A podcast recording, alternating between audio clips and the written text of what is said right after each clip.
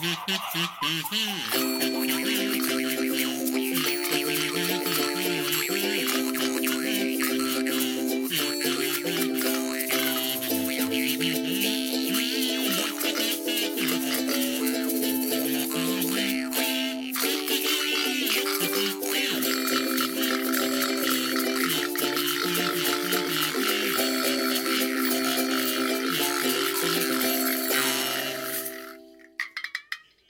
irres, wahnsinniges und dreckiges Gelächter hallt über den Sumpf. Nicht etwa, weil der ortsansässige, äh, wahnsinnige Wissenschaftler wieder, wieder seine äh, trolligen fünf Minuten hat, sondern weil wir uns heute mit Kultcomedy beschäftigen. Und dazu habe ich zwei Gäste in den Sumpf geholt. Einmal eine Stimme, die ihr schon häufiger hier gehört habt. Der liebe Lars ist wieder da. Hallo. Und eine weitere Stimme, neu in diesem Podcast, aber ein alter Podcast-Hase. Ich habe wieder mal die Rückspultaste geplündert und werde sie nach und nach übernehmen. Er wurde mir als Experte für dreckige Lachen angepriesen. Ich begrüße Gerrit. Hallo Felo. Hallo. Ja, du würdest mir tatsächlich, äh, das, das, das, das ist die Expertise, die ich von Sebastian bekommen habe. Du bist der Experte darin, die dreckige Lache von Sid James äh, Ich glaube, Sebastian übertreibt da ein bisschen, aber ich, ich übe. Wir werden, wir werden im Lauf der Folge äh, versuchen, den Beweis antritt, dich, dich antreten zu lassen, aber kein Druck, kein, kein Druck. Die die Kenner britischer Comedy unter unseren Zuhörern dürften bei dem Namen Sid James vielleicht schon auf, den, auf die Spur gekommen sein. Vielleicht haben auch ein oder anderen die Musik erkannt, die ich versucht habe zu imitieren. Wir reden nämlich heute über die britische Comedy-Filmreihe Carry On oder wie sie bei uns in Deutschland äh, bekannt wurde, ist ja irre. Ja, und ähm, ihr seid jetzt heute die Experten, die ich hier dazu geholt habe. Moment, ich habe direkt im Slack-Channel gesagt, ich bin sitze nur so dabei und werfe immer dumme Zitate ein. Ja. Das macht nichts. Das macht dich in dieser Runde, in diesem Podcast, macht dich das zu einem Genau Experten. genommen wollte ich das eigentlich auch, auch so machen. ich habe auch gesagt, Experte, na ja, ich habe den einen oder anderen Film gesehen und äh, ja, in der Vorbereitung auf den Podcast habe ich noch viel mehr gesehen. Aber da kommen wir ja sicherlich auch noch zu. Wir werden das alles. Du besitzt Fachliteratur. Ja, das, das, ist etwas, was wir an, also gedruckte, gebundene Fachliteratur, was wir anderen nicht haben. Allein das macht dich hier quasi schon fast zum Intellektuellen oh, in dieser Runde. Ich habe sogar das eine oder andere gelesen. Wow, er kann lesen. Das ist fantastisch. Ich habe auch irgendwo ein Buch. Ich habe es auch schon mal angefasst. Ja, ist ja irre. Äh, carry on.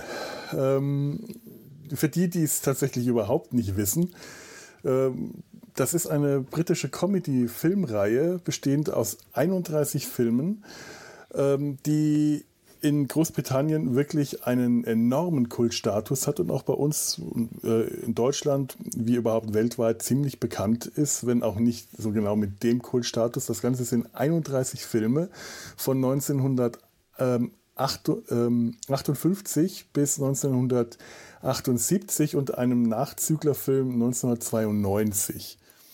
Das Ganze wurde von Peter Rogers und Gerald Thomas. Peter Rogers war der Produzent, Gerald Thomas der Regisseur. Also die haben die ganze Filmreihe durchgehend begleitet, ins Leben gerufen und mit einem wechselnden Cast an immer wiederkehrenden Schauspielern, die jetzt aber auch nicht in jedem Film dabei waren, aber man, man hat sie trotzdem mhm. immer wieder erkannt. Es waren Leute wie Sidney James, der Mann mit der dreckigen Lache, oder Kenneth Williams mit den geblähten Nüstern. Äh, wenn man die gesehen hat, wusste man, man ist im richtigen Film. Und wenn sie nicht dabei waren, wusste man trotzdem, dass man im richtigen Film war, denn die Filme hatten so gewisse Markenzeichen, die für die Zeit, die sie sehr britisch gemacht haben. Ähm, ja, anzügliche Schmuddeleien, so der, der, der, das Vorbild, äh, das, das genannt wird, wenn man danach recherchiert im Internet, sind die Saucy Seaside Postcards. Das ist so eine britische äh, Spezialität, ähm, ähm, ja, anzügliche ähm, Ansichtskarten von der britischen Südküste, von den, von den Touristenausflugszielen, die äh, auch im, im, Anfang des 20., Ende des 19. Jahrhunderts äh, in Mode kamen und ja anzügliche Witzchen auf äh, Schmuddelwitzchen auf Postkarten gedruckt haben und nach diesem Schmuddelwitzchen äh, Rezept haben sich äh, ja die die Carry-on-Filme ziemlich äh, aus, aus, ausgeprägt, würde ich sagen. Obwohl mir das damals als Kind, als ich die gesehen habe, nicht bewusst war. Ich glaube, ich habe die ganzen Schmuddeleien als Kind noch nicht so richtig verstanden. Und da frage ich gleich mal jetzt euch, wie und wann habt ihr diese Filme das erste Mal gesehen? Gerrit. Bei mir muss es irgendwie Ende der 80er gewesen sein. Da war ich so 10, 11, 12. Und äh, den ersten Film, den wir gesehen haben, den ich mit, mein, mit meiner Mutter oder meinen Eltern gesehen haben, war Carry on Screaming. Ich glaube, der hieß auf Deutsch Alarm im Gruselschloss. Ja. Ähm, und da kommt dieses äh, Frankenstein-ähnliche Monster Oddbot vor. Und äh, das war bei uns wirklich so ein geflügeltes Wort, weil der hat ja auch so einen sehr steifen Gang. Ne? Und wir haben den damals immer, weil wir es nicht besser wussten, immer Oddwood genannt. Also meine Mutter nennt ihn heute noch Oddwood. Und äh, wenn einer von uns dann so ein bisschen durch den Raum starkte, dann hieß es gleich, guck mal, der geht wie Oddwood, so ungefähr. Ne? Und äh, den, den, Deine Mutter hat diesen Film gesehen, meine Mutter hat diesen Film oh. gelöscht. Oh. Oh. Meine Mutter hat diesen Film gelöscht, weil meine kleinste, meine jüngste Schwester Angst bekommen hat. Also wurde dieser Film hinterhältigst gelöscht, während wir anderen in der Schule waren. Als wir zurückkamen, war diese Kassette überspielt. Die eine Sache, die ich meiner Mutter bis zum Ende nie verzeihe. Das ist schon, ist schon fies. Wobei ich auch zugeben muss, das, das ist einer von den Filmen, an den ich mich erinnern kann, dass es der erste war. Den habe ich aber auch sehr lange danach nicht mehr gesehen, weil wir den auch nicht aufgenommen hatten oder so. Das muss so eine, so eine Eintagsfliege gewesen sein. Ja, und der ja, der genau, und der, der war auch einer, der einer von denen, die dann auch auf DVD in Deutschland erst nicht rauskamen.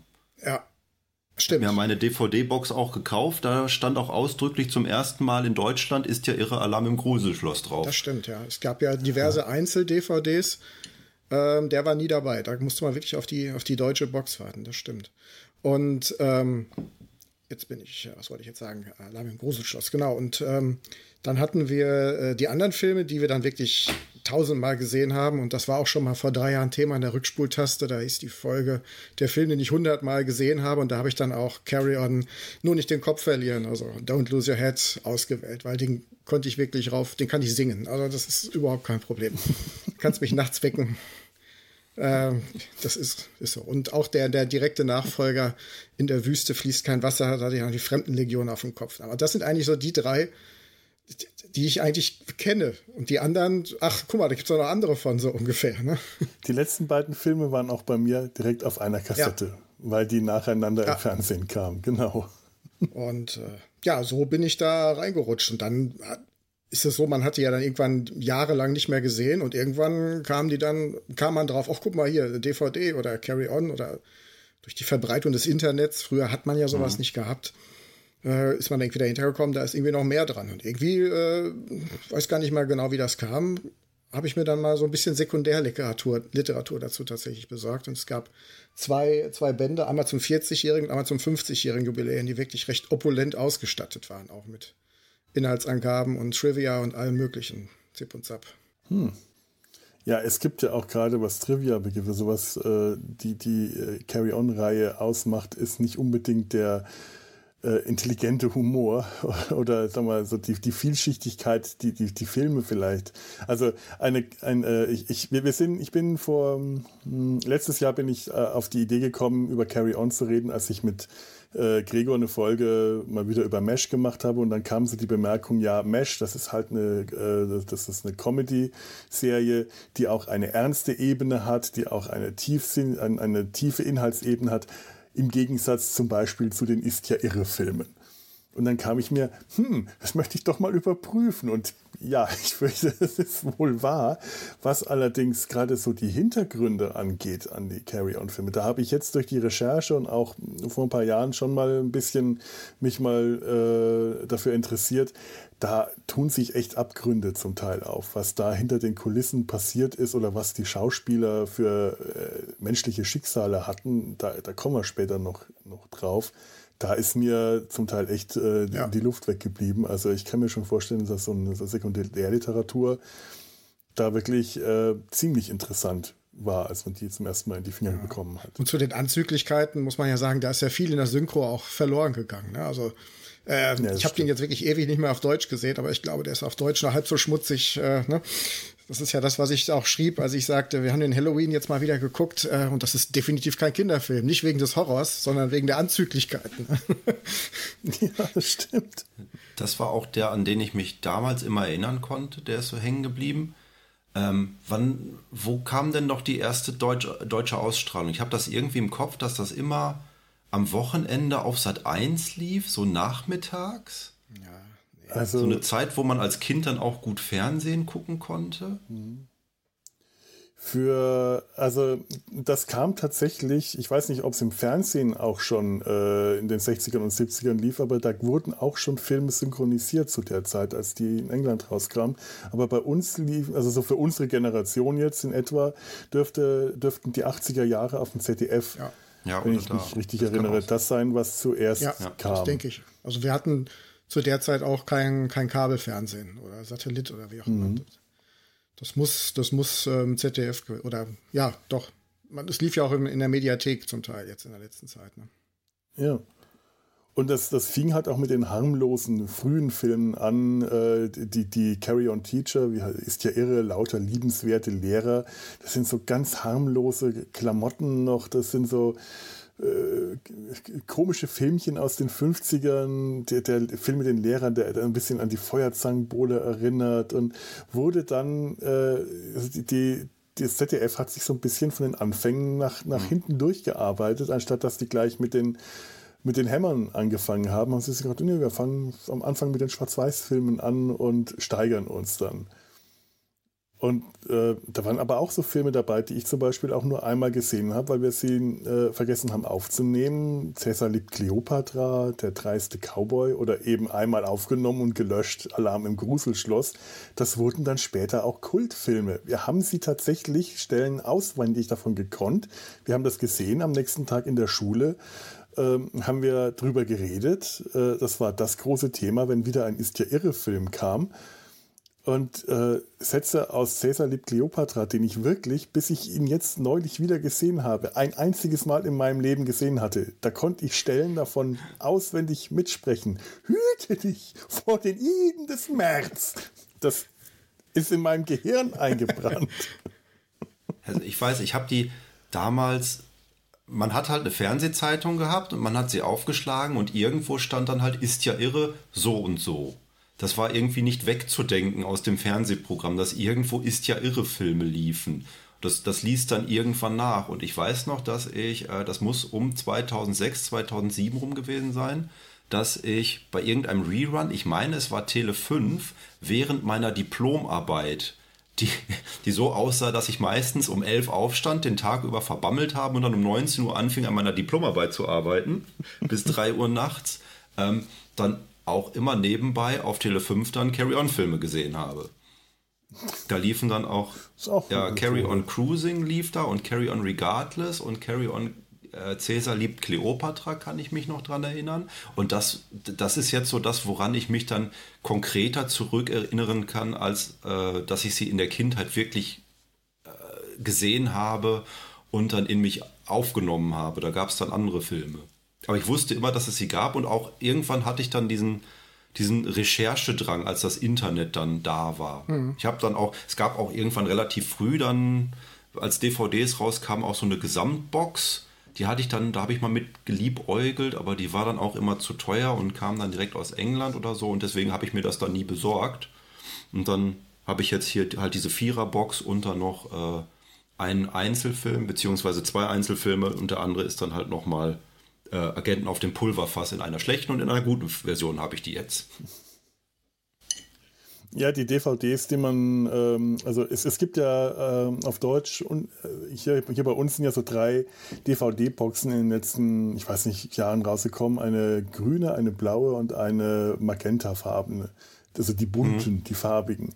Und die haben die Filme tatsächlich in guter Bildqualität und in, äh, in, in, in deutscher und englischer Tonspur und wenn möglich sogar noch ja. mit einem Audiokommentar. Und äh, das ist schon deutlich besser. Was zuvor rauskam, waren ähm, ganz schlimm beschnittene Versionen, nur die deutsche Tonspur äh, mit schlechter Bildqualität. Da habe ich mir mal einmal jetzt eine Box gekauft, weil ich dachte, oh, billig, kann man sofort wegschmeißen. Das ist ganz, ganz schlimm. Also wenn man sich hier bei uns die äh, Carry-On-Filme, ist ja irre Filme kaufen will, sollte man die, die farbigen DVD-Boxen nehmen. Das ist jetzt keine Werbung, das ist wirklich nur eine Empfehlung, weil die anderen das ist einfach... Ja auch rausgeschmissen. Das ist ja Allgemeinwissen. Also wenn man das bei Amazon ein bisschen recherchiert, dann kommst du mal genau auf das Thema. Ne? Also alle sagen, um mhm. Gottes Willen, das geht ja gar nicht.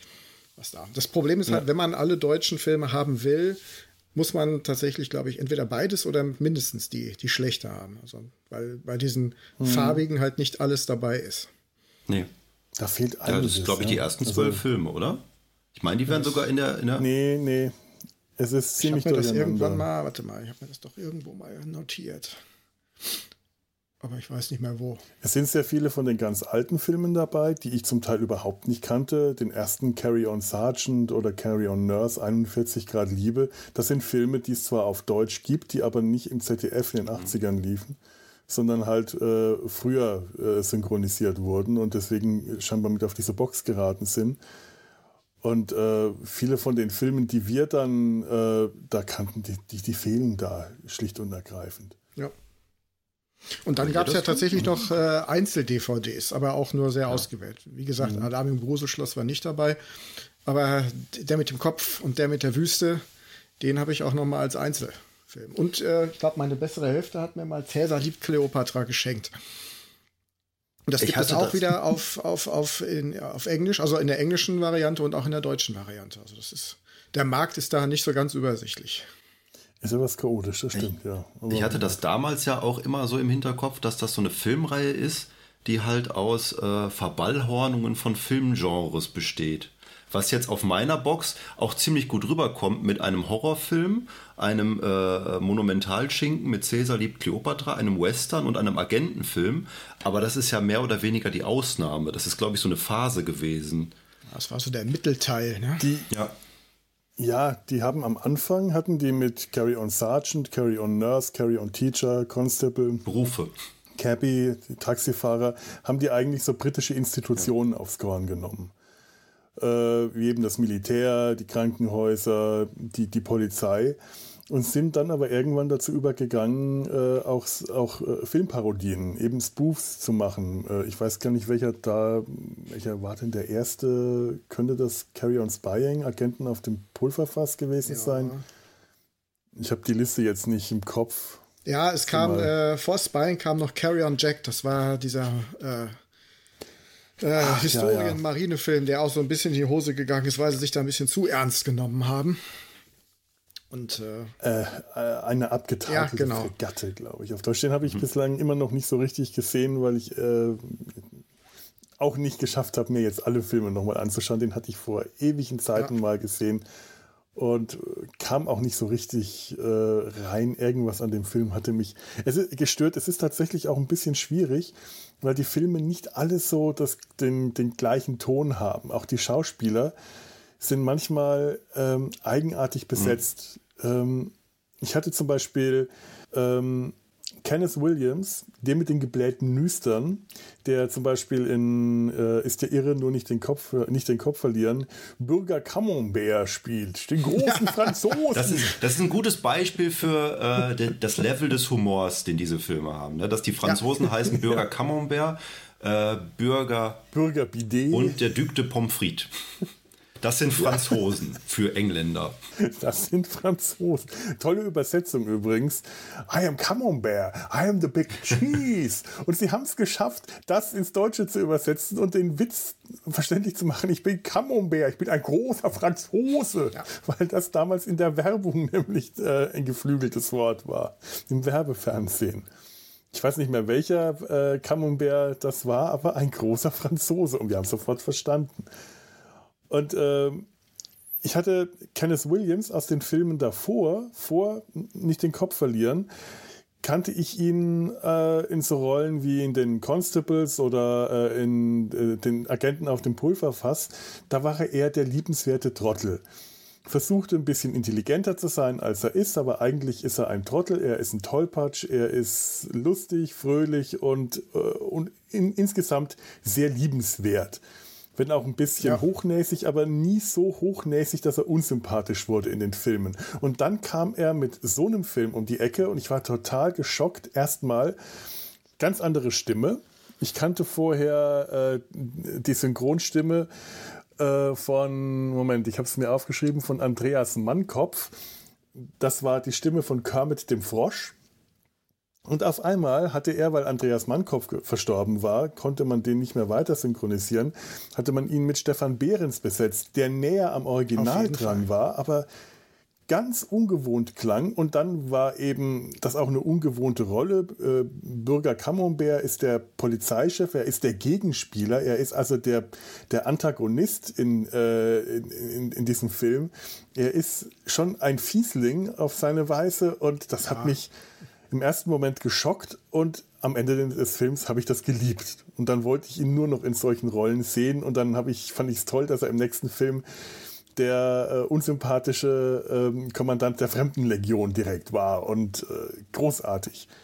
Aber auf die Weise haben diese Figuren auch immer so ganz andere ähm, Rollen für mich dargespielt, obwohl sie ihre Rollen immer auf dieselbe Weise gespielt haben. Das ist ein Widerspruch, den ich bis heute noch nicht so ganz einordnen kann weil Kenneth Williams spielt immer, hat immer gleich gespielt. Geblähte Nüstern, oh, oh, hochnäsiges, äh, immer etwas verklemmtes Gehabe, äh, so, so, so ein Upper-Class-Snob, der aber nicht Upper-Class ist. So, all, all dieses Getue, dieses Changieren, immer dieses leicht, leicht tuntige, leicht bis mittelschwer tuntige und auch nur, weil man Charles Fordry noch im Vergleich nehmen. das ist mir aufgefallen. ja, wie, heißt noch mal, ja, bitte. wie heißt nochmal der Monty Python Sketch, The Upper Class Twit of the Year?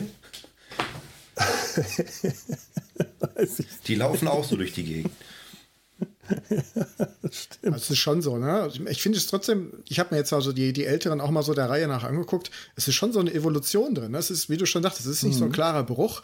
Er hat ja immer so einen leicht hochnäsigen, am Anfang vielleicht etwas liebenswerteren gespielt, aber immer so ein bisschen, er wollte immer ein bisschen mehr sein, als er in Wirklichkeit ja. war. Und das war Bürger mhm. Commonwealth ja auch. Das hat, kam ja auch raus, dass er eigentlich aus ganz kleinen, tiefen Verhältnissen kam sozusagen und dann auf einmal Polizeichef ja, wurde. Französische, Re französische und sich da einfach auch bereichert hat an, an, an Schlössern und so und äh, mhm. einfach, ach, jetzt bin ich auch Schlossherr, ne? Und äh, naja. Mhm. Das ist ein, ein Emporkömmling, ja, genau. wie sie halt in der französischen Revolution so üblich waren. Und das spielt er fantastisch. Mich, mich hatte der erste Film so ein bisschen überrascht, Carry on Sergeant, wo er auch mitspielt. Und mhm. in dem Film, ich weiß jetzt nicht, wie das dann im direkt darauffolgenden Film ist, äh, war ich dahingehend überrascht, dass Kenneth Williams Charakter wie ein echter Mensch rüberkam. Ja, ich habe den gestern auch zum ersten Mal gesehen und das hat mich total irritiert. Der wirkte wirklich, man hat alles schon gespürt, was er an seinen ja. Manierismen hat, aber er wirkte ja. menschlich. Der wirkte sogar vollkommen sympathisch, als er dem, äh, als er jemandem dann Nachhilfeunterricht gibt, der dreimal diese Soldatprüfung äh, das nicht hätte bestanden der spätere hat. Kenneth denkst, Williams nicht mehr getan. Nie im Leben.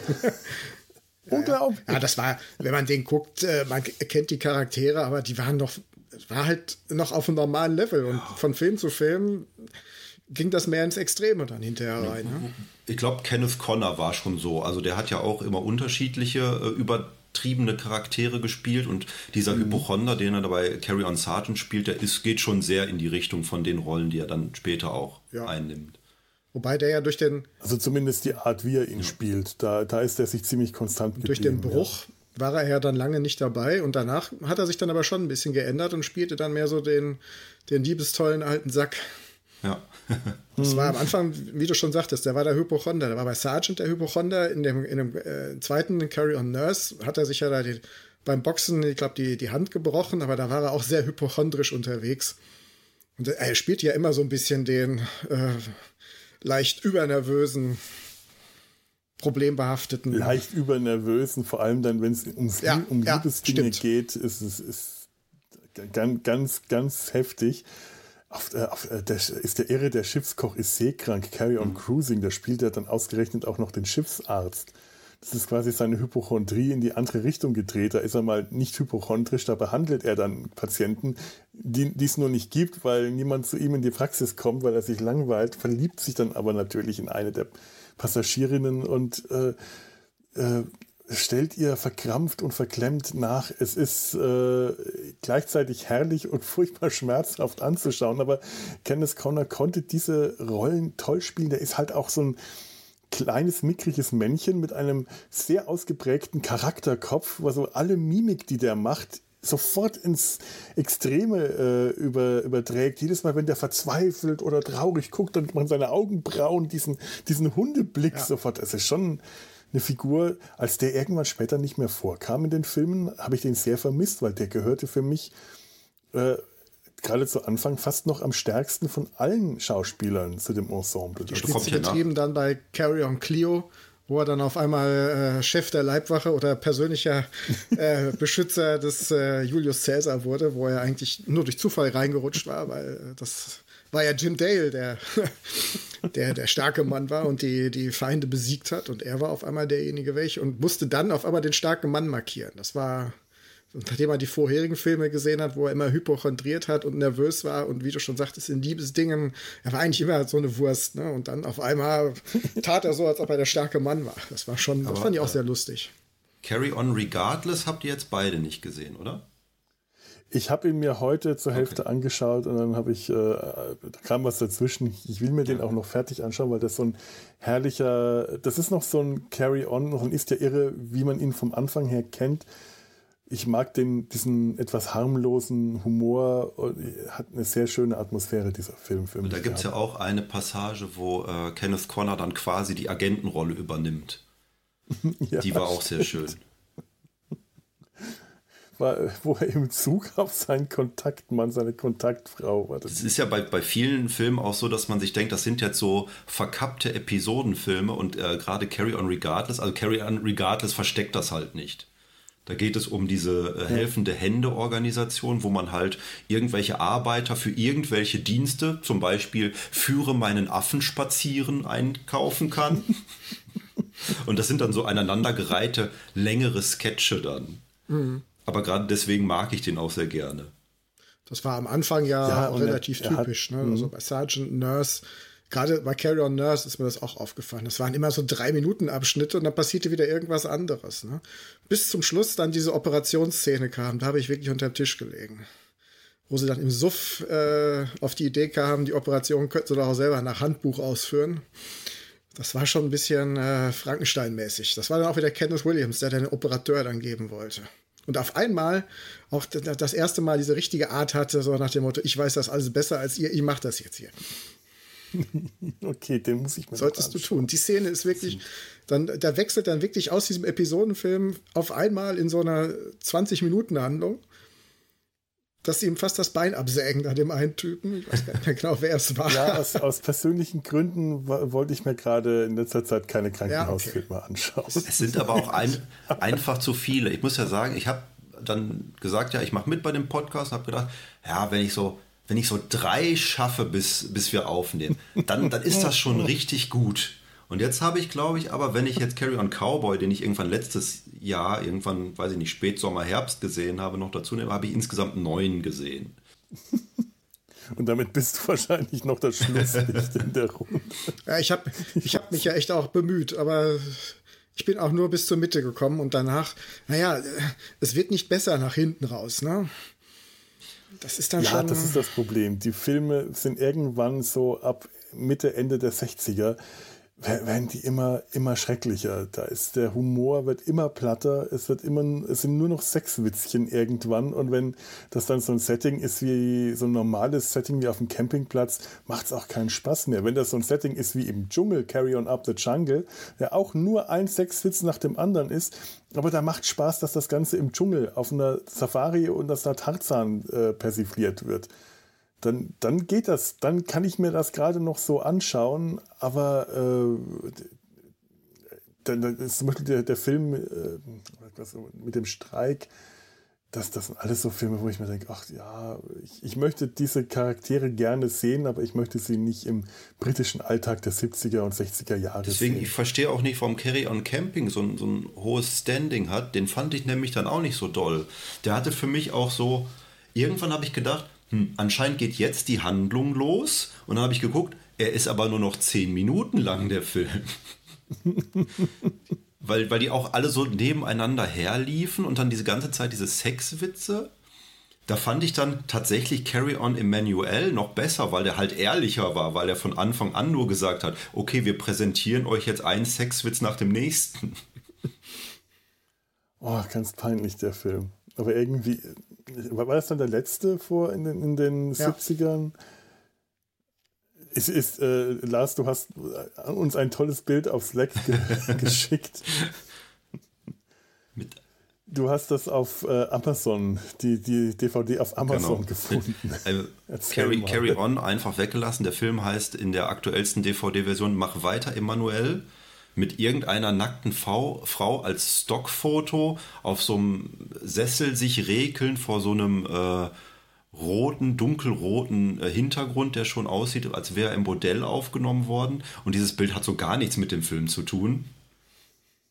Und ähm, also das alte Bild ist halt ein nackter, ein halbnackter, sich gezeichnet rekelnder äh, Kenneth Williams in Sockenhaltern dann noch auf diesem Stuhl und im Hintergrund steht dann halt so eine halbnackte Dame.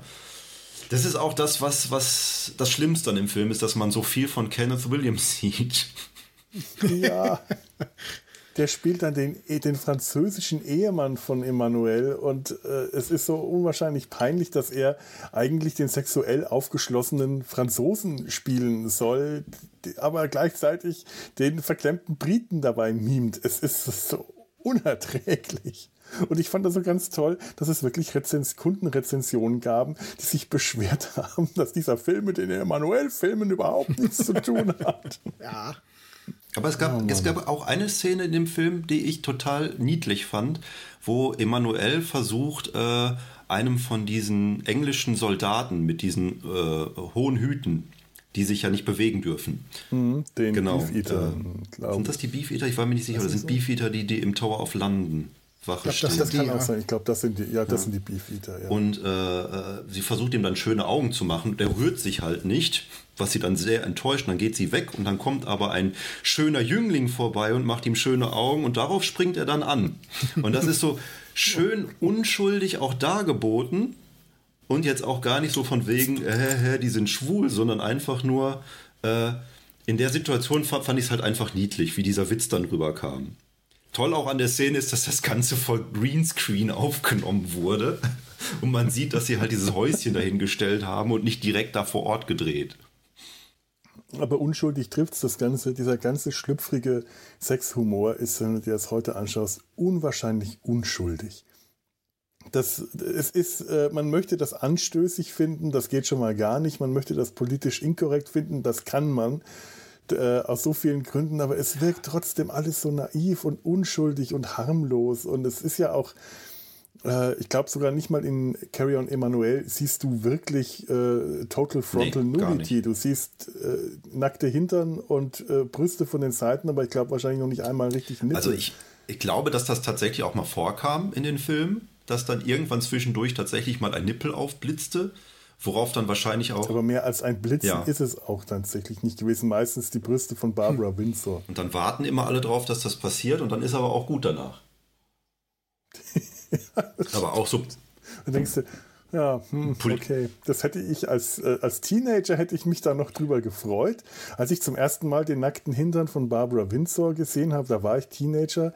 Das war ähm, das total verrückte Krankenhaus oder Irrenhaus, komische Übersetzung. Das ist Carry On Again Doktor, wo Dr. Nuki, gespielt von Jim Dale, auf eine Inselmission geschickt wird und dort von dem Missionarsleiter, gespielt von äh, Sidney James, als typischen lüsternen alten Mann, schmutzigen alten Mann, den ich dann damals auch zum ersten Mal als schmutzigen alten Mann erlebt habe, was auch so etwas ist, was äh, ganz bemerkenswert war. Aber er kriegt von dem dann ein, ein Schlankheitsmittel und damit wird dann Dr. Nuki in England, äh, kommt er groß raus. Und da sieht man in diesem Film zum ersten Mal, erstmal Barbara Windsor, in, äh, also habe ich zum ersten Mal gesehen in, in diesem äh, Nichts von einem Bikini und später einmal nackt von hinten, den, den nackten Hintern. Das war nicht ihr erster Nacktauftritt, aber das war mein erster in Schwarz-Weiß, denn das Ganze lief damals im DDR-Fernsehen.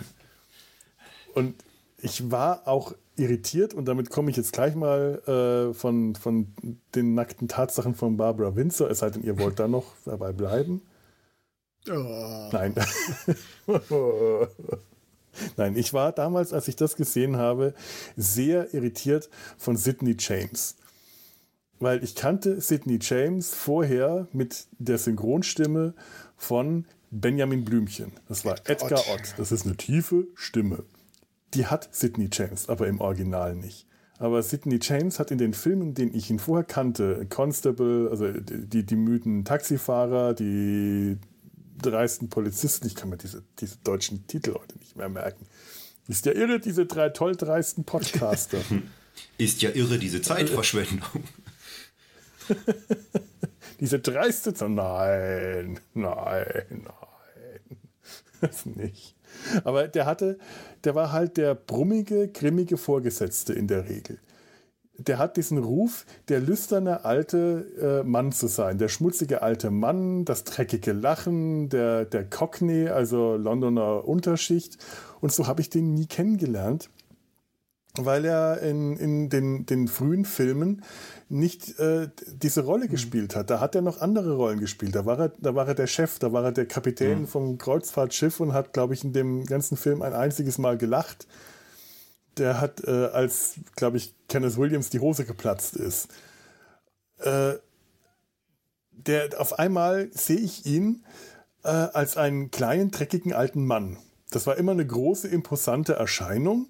Und auf einmal steht er neben Jim Dale, der aber auch bestimmt mindestens 1,90 Meter lang ist und neben dem sieht jeder kleiner aus. Auf einmal steht da neben ihm ein kleiner, dünner, alter Sidney James, der zu dem Zeitpunkt stark abnehmen musste, weil er kurz vorher einen Herzinfarkt hatte und äh, dann tatsächlich klein, dünn und alt aussah mit langen ha längeren Haaren, das heißt so wirren Locken an der Seite, der die ganze Zeit dreckig gelacht hat und lustig war und ich dachte, war total irritiert und vor allem eine Stimme, die Stimme von Herrn Webau-Schulte, von Friedrich W. Bauschulte, wie ich jetzt erfahren konnte, also Professor van Dusen, hat, die dem Original viel mehr entspricht aber einfach viel zu hoch ist und überhaupt nicht das war, was ich kannte. Und das hat mich total irritiert.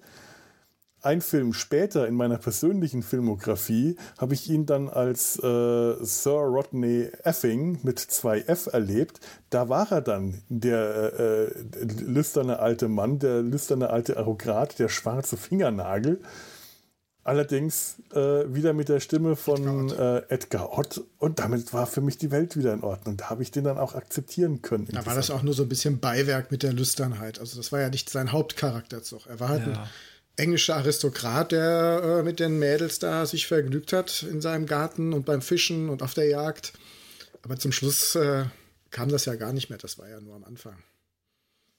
Stimmt, der war dann, äh, das war ein Film, der wiederum eine, eine Geschichte und hat er sich ja in diese hatte, französische äh, Pensionswirtin, die hat er, ja. hat er sich ja richtig verliebt rein. Ne? Das war ja schon eine romantische ich, Beziehung. Ja, da, da mit, mit Warum wuckt mein hübscher Busen so? mit der Rollenbesetzung bin ich aber auch nicht ganz klar gekommen, dass dann da Sidney James dann plötzlich der äh, romantische Held sein sollte und dann äh, Jim Dale im Film immer so neben ihm herlief, aber eigentlich auch so gar nichts zu tun hatte. Außer gut das auszusehen ab und zu. Ja, obwohl gut aussehen. Ich fand in dem Film war das so ganz, da hat er immer seine Zähne so, so nach vorne gemacht. Da sah schon immer so ein bisschen, da hat er sich so ein bisschen hässlicher gemacht. Also, ja, ja, genau so. Ja, die waren ja, auch die, waren ja auch die ganze Zeit verkleidet. Und wenn den, den, äh, den, den Schönling hat er dann eher bei äh, in, äh, Follow That Camel gemacht. Da fand ich, da war er dann wirklich so der Schönling, der sich da der Fremdenlegion angeschlossen hat, was ja völlig in die Hose gegangen ist. Ähm, Man muss jetzt aber auch dazu sagen, dass Jim Dale schön ist für einen Engländer. ich finde aber, der hat viel, der hat viel von Horst Jansson so. Das stimmt. Vom Typ her. Ja, das, ja, das stimmt tatsächlich. Da ist was dran. Hm. Wer sieht jetzt besser aus? Ich weiß nicht, Horst Janssen oder Jim Dale. Ja, Jim Dale, gut aussehend für im Vergleich zum Rest des Carry-On-Castes. Das, äh, das, da ist wohl was dran. Er war ja auch deutlich jünger als die anderen. Und einer der wenigen, der jetzt noch lebt. Ja. Ja, das stimmt. Ja. Naja, die meisten, ähm, also auch, auch viele von denen sind einfach nicht alt geworden. Ja. Auch so ein trauriges Kapitel, was sie zum Teil mit ihrer, ihrer Gesundheit eingerichtet haben. Ähm, da, da kommen wir direkt mal zu den menschlichen Abgründen. Äh, bleiben wir ruhig mal gleich bei Sidney James. Ähm, der hat seine Gesundheit ja durch Rauchen, Trinken so ruiniert, dass der äh, in den 60ern schon einen Herzinfarkt hatte. Dann, ich glaube, mh, hm, entweder war es äh, Follow That Camel oder Carry On Screaming nicht mitspielen konnte. Also ich mhm. weiß, der ist in, wäre in beiden Filmen für die, ja. äh, für die, die, die, eine der Hauptrollen geplant gewesen, wurde dann aber ersetzt und in, ich glaube, es war Camel, da haben sie Phil Silvers. Ja den Hollywood-Star dazu geholt. Ich glaube, den in Hollywood kein Mensch gekannt hat, aber dann mit Starallüren und einer sehr viel höheren Gage ankam. Ich mochte den. Ich mag auch den Schauspieler, dessen Namen ich jetzt nicht weiß, der äh, in äh, Sergeant Bang mhm. oder Inspektor ja. den, den, den, Polizisten in Carry On Screaming gespielt hat. Beides fantastisch. Ich hätte in beiden Rollen natürlich auch gerne Sidney James. Warte, ich kann es dir schnell sagen. Harry H. Corbett. Genau. Ich wollte es auch. Ah, ja. Blättern, genau. Ja, also ich glaube tatsächlich, bei, bei Screaming gab es äh, äh, ein Zeitproblem. Da hat er wohl ein anderes Engagement komischerweise angenommen und hat sich nicht für Carry On aufgehoben, wenn ich mich da richtig erinnere. Und das wirklich, das mit dem Herzinfarkt, das war dann äh, mit Phil Silvers. Was ja mhm. auch im Cast eine Menge Aufruhr gegeben hat, weil im Gegensatz zu Corbett hat Silvers äh, richtig Asche haben wollen und bekommen. Und ich glaube, das Sechsfache von dem, was äh, Sidney James und Kenneth Williams für den höchstbezahlten Film äh, oh. abkassiert haben. Gut, die, die, sind aber auch nie gut bezahlt worden. Immer nach Tarif und äh, immer mit sehr kurzen Drehzeiten, mhm. damit man ihnen nicht so viel bezahlen muss. Die, äh, die erste Szene, die äh, Sid James gedreht hat, das war in Carry On Constable das sollte einfach nur eine Treppe runterkommen, eben in seiner äh, ähm, äh, Sergeant-Uniform, in seiner, seiner, seiner, seiner ähm, Polizeisergeant. Was heißen die Sergeant? Er war Sergeant in der Folge, ja, tatsächlich. Sergeant. Ich habe jetzt gerade überlegt, ob das auch Sie konnten Militär, den Film nur nicht Carry äh, on Sergeant nennen, weil den gab es ja schon. Ja, ja, ob das nur beim Militär nee, nee, doch, Sergeant gibt oder auch bei der Polizei, das stimmt schon. Äh, ja, Carry On Sergeant äh, gab schon, das stimmt. Und er, er kommt die Treppe runter, stolpert, fällt die Treppe runter, und statt dass sie ihn dann aufheben, aufpäppeln, ihn die Treppe wieder hochgehen lassen und nochmal runtergehen lassen, wurde anschließend einfach die Szene gestrichen, weil nicht die Zeit war, das nochmal neu zu drehen. Die Szene wurde dann aus dem Drehbuch gestrichen. Die eine Minute war keine Zeit. Und so wurden halt diese Filme produziert, ganz schnell, nach Möglichkeit mit einem Take. Und dementsprechend sind auch die Schauspieler einfach mies bezahlt worden und haben sich deswegen, wenn die ein besseres Angebot hatten und sich gesagt haben, okay, das ist ein Film, der mir jetzt auch vom Drehbuch vielleicht nicht so gefällt, dann haben die auch nicht immer mitgespielt. Dann haben die lieber was anderes gemacht. Das kann schon, kann ich mir also durchaus es vorstellen. Gab sogar Schauspieler, die nach Tagen bezahlt wurden. Nicht für, für den Film, sondern nach Tagen. Und dann hat man natürlich versucht, alles in einen Tag zu quetschen. Und dann sind wahrscheinlich solche Sachen passiert, wie du erzählt hast. Dann streichen wir die Szene einfach. Ja. Keine Zeit mehr dafür. Es gab, glaube ich, nur einen einzigen Film, der seine Drehzeit, seine veranschlagte Drehzeit überschritten hat. Und das war Carry On Cowboy. Und das lag daran, dass es nur geregnet hat zu der Zeit. Und der Film oh, ist ja nicht in der amerikanischen Prärie gedreht worden, sondern irgendwo in England. Und das muss ja ganz schreckliches Wetter gewesen sein. Und ja, äh, es gibt da ähm, äh, die Stelle, wenn die sie mit der Postkutsche da entlangfahren, das muss ja eigentlich stauben, wenn so eine Postkutsche durch die amerikanische Prärie fährt. Also saßen hinten auf der Postkutsche zwei äh, Stagehands, also zwei Leute, die Staub herumgeworfen haben. Die Postkutsche hat auch dann gestaubt, wenn die durch den sehr matschigen und schlammigen Pfützen im Boden gefahren ist. Das halt alles nass war. Das äh, kann man im Film tatsächlich sehen, dass also auch die britischen Pfützen, wenn sie im Wilden Westen liegen, äh, Staub mhm. aufwirbeln, wenn man mit der Postkutsche durchfährt. Bei, bei Carry on Abroad, der davon handelt, dass eine Reisetruppe in ähm, Spanien, glaube ich, Urlaub machen will, haben sich auch alle gefreut, dass sie jetzt wirklich nach Spanien fliegen würden. Und dann hatten sie aber dann auch einfach auf dem Parkplatz des Filmstudios dieses Hotel aufgebaut, sodass sie dann einfach nur um die Ecke gebracht wurden, einmal zum nächsten Set. Ja, Carry On Follow That Camel wurde am, äh, die, die Szenen der Sahara wurden am südenglischen Strand gedreht. Immerhin, immerhin. Äh, im, immerhin, ne? Man, man, man hat halt wahrscheinlich einfach nicht genügend Sand gefunden. Das Kamel, was sie hatten, das kannte keinen Sand. Das hatte, haben sie aus dem Zoo geholt und das konnte auf dem Sand überhaupt nicht laufen. Mit dem musste das wohl erst noch geübt werden. Und an den Tagen, an denen das gedreht wurde am Strand, war es so kalt, dass da Schnee lag und sie warten mussten, dass der Schnee irgendwo geschmolzen war oder äh, die Kameras so einstellen, dass nicht irgendwo Schnee in der Sahara, in der Wüste äh, zu sehen war. Ja, aber man muss wirklich sagen, dafür sehen diese, gerade die Historienfilme, sehen verdammt gut aus. Ja, äh, die hatten äh, gute Leute, die das in Szene setzen konnten. Der Director of Photography äh, hat mal im Interview gesagt, er hat sich sehr viel Mühe gegeben, die Filme so zu inszenieren, dass die auch das rüberbringen, dass der Western auch wie ein Western aussieht, dass der Historienfilm wie so ein Monumentalfilm, Cesar Kleber, dass das alles als so wie, wie auch wirkt vom Bild her, von der Ausleuchtung, von der Inszenierung, dass das alles stimmt und das tut's auch tatsächlich. Kleopatra haben sie natürlich fleißig schmarotzt. Ja. Bei Cleopatra. Ja. Ich, die haben sich vom Set von Cleopatra. Genau, ich, ich hab, stimmt. Das, das habe ich mich auch gefragt, ob das dann öfters passiert ist, dass dann halt die Drehbuchautoren einfach ins Fundus von den Pinewood Studios gegangen sind, um zu gucken, was noch an Requisite da ist, um daraus dann irgendwie einen zukünftigen Film dann stricken zu können. Das ist ja eigentlich auch eine ganz legitime Vorgehensweise da. Ja, natürlich. Ja, warum auch nicht? Die Kostüme, die, die Richard Burton getragen hat, die trägt dann halt Sid James. Das sind alles Originalkostüme von Marc Anton. Und, und er sieht verboten aus darin. Er sieht wirklich verboten aus in diesen Uniformen. Aber er hat äh, den, den, die meisten Kostümwechsel. Ich glaube, mehr als Cleopatra.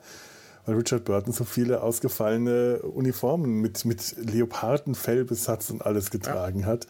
Und das auf diesen großen Kopf von Sidney James, wo dann die Ohren so an den Seiten von dem Helm rausschauen. Also ich verstehe schon, dass sie ihn für solche Rollen genommen haben. Dieses knautschige Gesicht, dieses äh, zerknautschte Knollennasengesicht zerfurcht, dass man ihn dann für solche Liebhaberrollen hernimmt. Das ist halt natürlich eine unglaubliche Komik. Deswegen finde ich auch fantastisch, dass man ihn äh, in Don't Lose Your Head für äh, die, die Rolle ja, des Helden engagiert hat. Weil er der romantische Held ist, der schwarze Fingernagel, der, die zwei erhobenen Finger. Zwei erhobene Finger. Der junge dynamische Held, ja. Mhm. Ja in, in den sich die schöne äh, Französin verliebt. Oh, ein Mann und so ein. Ich war ja erst irritiert, dass alle ganz normal ihr Englisch durchgezogen haben in der äh, unsynchronisierten Fassung, bis auf diese äh, französische Geliebte, die dann einen Akzent hatte. Ja. Hab dann aber nachher festgestellt, dass es daran lag, dass es eine Französin war. die dann in, ihrem, in dem Schloss, in dem Chateau, in dem sie als Beute, äh, als, als Köder äh, gefangen wird, mit den, äh, mit den französischen Soldaten ein Beatles-Song auf der Harfe singt. I love es me. Yeah, yeah, yeah, yeah, yeah. I love es me. Furchtbar. Ich glaube, damit dürfte der Film bei meiner Mutter durchgefallen sein, weil die, als, weil die die Beatles nicht leiden kann. Ich musste mir das damals erklären lassen von meiner Mutter, das weiß ich noch. Ich fand das nämlich irgendwie merkwürdig und sie hat mir dann erklärt, das ist ein Lied der Beatles, ja. Eigentlich.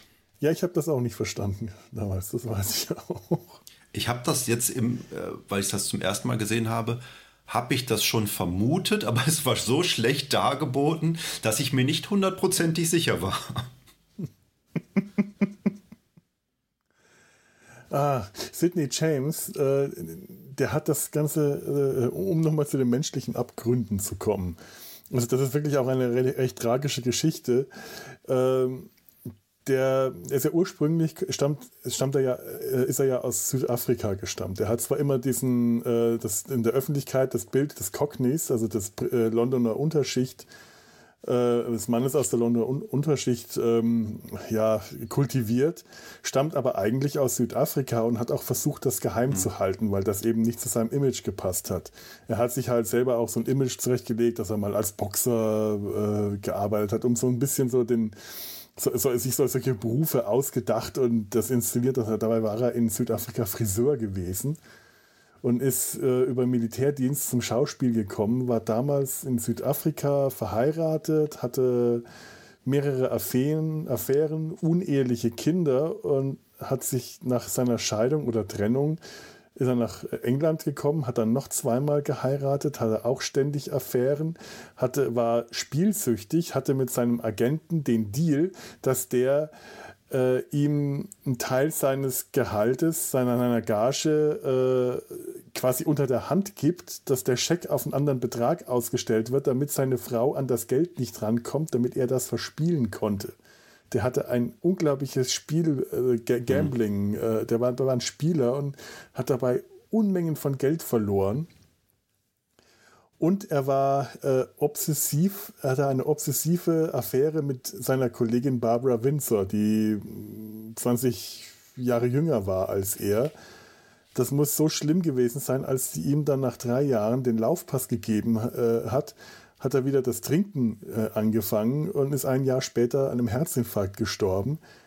Und diese Affäre selber muss auch ganz heftig gewesen sein. Die waren beide verheiratet zu der Zeit. Barbara Windsor, das ist die kleine blonde Sexbombe die, die Giggle-Sexbombe, die war zu der Zeit mit einem Nachtclubbesitzer und Gangster verheiratet, was Sidney James aber nicht abgeschreckt hat, sondern eigentlich nur sein Jagdinstinkt gewirkt hat, weil das wirklich ein, ein Schürzenjäger war und das ist eine sehr harmlose Beziehung, äh, Bezeichnung für das, was er tatsächlich war. Also das war das kannst du heute eigentlich kaum schönreden, wie, wie er sich da verhalten hat. Er ist ihr nachgestiegen, er hat ihr nachgestellt und sie hat ihm irgendwann nachgegeben, gesagt, okay, ich schlafe jetzt einmal mit dir, dann ist das mhm. vom Tisch. Und dadurch wurde aber alles noch schlimmer und nach drei Jahren hat sie ihm den Laufpass gegeben, weil sie das psychisch nicht mehr ausgehalten hat. Und derzeit äh, muss ihr Mann bei Sidney James eingebrochen sein, die ganze Wohnung umarrangiert, um ihm zu zeigen, ich weiß, wo du wohnst und ich komme an dich ran, lass meine Finger von meiner Frau. Was passiert das dir als nächstes? Und nach Gerüchten muss er eben auch einfach mal ein Beil in den Fußboden gerammt haben als, als Nachricht. Das hat den nur nie abgeschreckt. Und nach der Trennung ist er dann so äh, abgestürzt, dass er ein Jahr später an einem Herzinfarkt gestorben ist auf der Bühne bei einer Tournee in, ich hab's mir irgendwo in der Provinz auf einem Theater, der hat es gehasst, Theater zu spielen, weil er das nicht, weil er Film, sich als Filmschauspieler wohlgefühlt hat. Äh, ist auf der Bühne gestorben während dem Stück und das Publikum hat es für Teil der Nummer gehalten und die haben gelacht. Und er soll bis heute noch in diesem Theater spuken. Ja, das habe ich auch gehört das wirklich äh, das, das Theater, äh, irgendwo habe ich es hier, das Sunderland Empire Theater soll heute noch von seinem Geist heimgesucht werden. also wenn du als Schauspieler auf der Bühne stirbst und das Publikum lacht dabei, weiß ich nicht, ob du alles richtig oder alles falsch gemacht hast. Ich hatte auch, das war auch in dieser Dokumentation, die ich geguckt habe, äh, Carry On Darkly, wo dann auch die, die Hintergründe mhm. der einzelnen Personen dann aufgegriffen wurden das hatte ich das da auch richtig verstanden, dass er auch äh, gewalttätig gegenüber Frauen geworden ist? Ja, hm. konnte er tatsächlich. Wobei auch, nachher ja. klang das nicht mehr so, weil seine eigentliche, weil seine letzte Frau hatte ja, glaube ich, äh, da stand er, glaube ich, unterm Pantoffel. Deswegen hat er ja auch versucht, das Geld an ihr vorbeizuschmuggeln. Ich weiß nicht, wie das war. Also ich habe auch so das, was ich da gesehen und gelesen habe, könnte sein, dass sich das auf seine Zeit ja. in Südafrika bezogen hat. Es kann sein, dass das aber später, ich, da habe ich auch keine vernünftigen Quellen gefunden. Aber das wurde tatsächlich auch gesagt und ich fürchte, dass das auch gestimmt hat. Also ist schon Carry on Darkly, der, der Titel dieser Dokumentation ist ähm, echt gut gewählt. Das ist schon ganz schön düster, was man da so erfahren hat. Da taucht ja, da taucht ja, was mich gewundert hat, Barbara Windsor gar nicht auf. Als ich da von ihr gelesen habe, das, äh, also die hat, glaube ich, mit jedem gepimpert, der nicht bei drei auf Bäumen war. Mhm. Ähm, auch gerne mhm. mal, wie du gesagt hast, mit irgendwelchen Gangsterbossen. Und dann stand dann auch in dem äh, Artikel bei Wikipedia, dass sie dann auch deswegen fünf Abtreibungen hatte, weil sie anscheinend auch nicht so groß dran darauf aufgepasst hat. Ja, dreimal verheiratet äh, und äh, aber komischerweise der erste Nacktauftritt, das war bei Carry On Camping, der muss ihr unglaublich unangenehm und peinlich gewesen sein. Naja gut, vielleicht ist das auch kein Widerspruch. Man merkt schon, die beiden waren ja gar nicht so schlecht besetzt für die. Ja. Ja, äh, es wurde auch von allen Zeitzeugen gesagt, wären die beiden nicht verheiratet gewesen, schon jeweils mit jemand anderem, wären die, hätten die als Paar schon zusammengepasst. Die hätten irgendwie sich auch ergänzt auf ihre, äh, auf ihre Art, aber äh, es, aber er, er, er muss wirklich unglaublich besitzergreifend und obsessiv gewesen sein und, und, und also beherrschend und das muss, muss schon schlimm gewesen sein. Also er muss, äh, auch aggressiv geworden sein, wenn irgendjemand anderes sich ihr genähert hat. Mhm. Äh, einer der anderen Schauspieler, Bernard Crashaw, muss ihr mal von der Bühne geholfen haben und sie dabei angefasst haben und Sidney Jameson muss den angebrüllt haben. Äh, wahrscheinlich war das noch einer der harmlosen äh, Vorfälle gewesen. Deswegen ist er auch so unangenehm in Carry On Camping, weil er ja da auch dieser sexgeile alte Mann ist, der dann ja. auch äh, die, die jüngeren Damen immer anhüpfen möchte. Da kenne ich tatsächlich nur den Anfang äh, des Films und die einschlägigen Szenen mit dem BH, der davon fliegt und Barbara Windsor oben ohne dastehen lässt. Für den Bruchteil einer Sekunde. Was an den Sensoren damals vorbeigeschmuggelt wurde, weil die tatsächlich gesehen haben, dass für einen, einen kurzen Moment ihre rechte Brust entblößt ist, aber der Meinung fanden, das könnte England verkraften, den Anblick. Ja, Da stand ein, ein alter Mann mit einer Angel, der an dem BH, an dem Oberteil von Barbara Windsors Bikini äh, befestigt war und hat das weggezogen. Das war seine letzte Woche. Also der alte Mann war nicht Sidney James, sondern tatsächlich jemand, der an den Dreh, also am Team mitgearbeitet hat. Und Barbara Windsor hat darauf bestanden, dass alle, die nicht an der Szene beteiligt sind, den Platz räumen. Äh, und das war so eine Szene mit, mit, mit äh, äh Aerobik ja. oder ja. also mit, mit so Gymnastikübungen. Aerobik gab es zu der Zeit noch nicht. Und äh, an irgendeiner Stelle soll ihr halt das Oberteil wegplatzen und wegfliegen und sie soll ganz schnell die Hände vor die Brüste halten. Das hat sie dann auch geschafft, allerdings nicht beim ersten Dreh, denn beim ersten Take hat der alte Mann, der die Angel in der Hand hatte, um den äh, BH wegzuziehen, so fest dran gezogen, dass sich der Verschluss nicht öffnete und Barbara Windsor der Länge nach in den Dreck gefallen ist. Beim zweiten Mal hat sie es dann geschafft und auch sofort auf Anhieb, in dem Moment, wo das Ding wegflog, die Hände auf die Brüste, dass man wirklich nichts gesehen hat. Und dann meint, äh, hat äh, Kenneth Williams zu Hattie Jake, also den, die entsprechenden Rollen, die sie gespielt haben, gesagt, oh, führ sie weg. Hattie Jakes packt sie am Handgelenk, zieht sie weg und in dem Moment sieht man dann eine Sekunde ihre rechte Brust. Und dann mussten sie das noch zweimal spielen, bis das Ganze im Kasten war. Und dann haben aber die Zensoren die Fassungen gesehen und haben sich für die entschieden, ach ja, nehmen Sie ruhig die, wo man äh, die rechte Titel sieht. Das ist, äh, das war in den 60er Jahren dann doch dem Publikum scheinbar zumutbar. Und das war dann äh, der, der Geburt, die Geburtsstunde von den vielen Nacktszenen, die Barbara Windsor immer wieder hatte. Und ja, die wurde ja auch nicht jünger über die Zeit. Das war so, so schön nicht anzuschauen, wenn man mal ganz ehrlich ist. Da muss man jetzt leider ein bisschen sexistisch sein. Äh, nein, nein, sollte man nicht, aber es ist trotzdem nicht schön.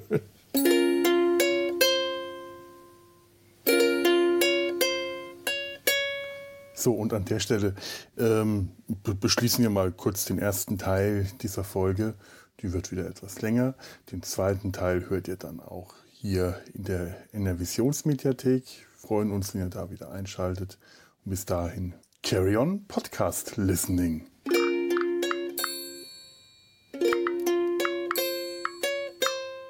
Mm-hmm.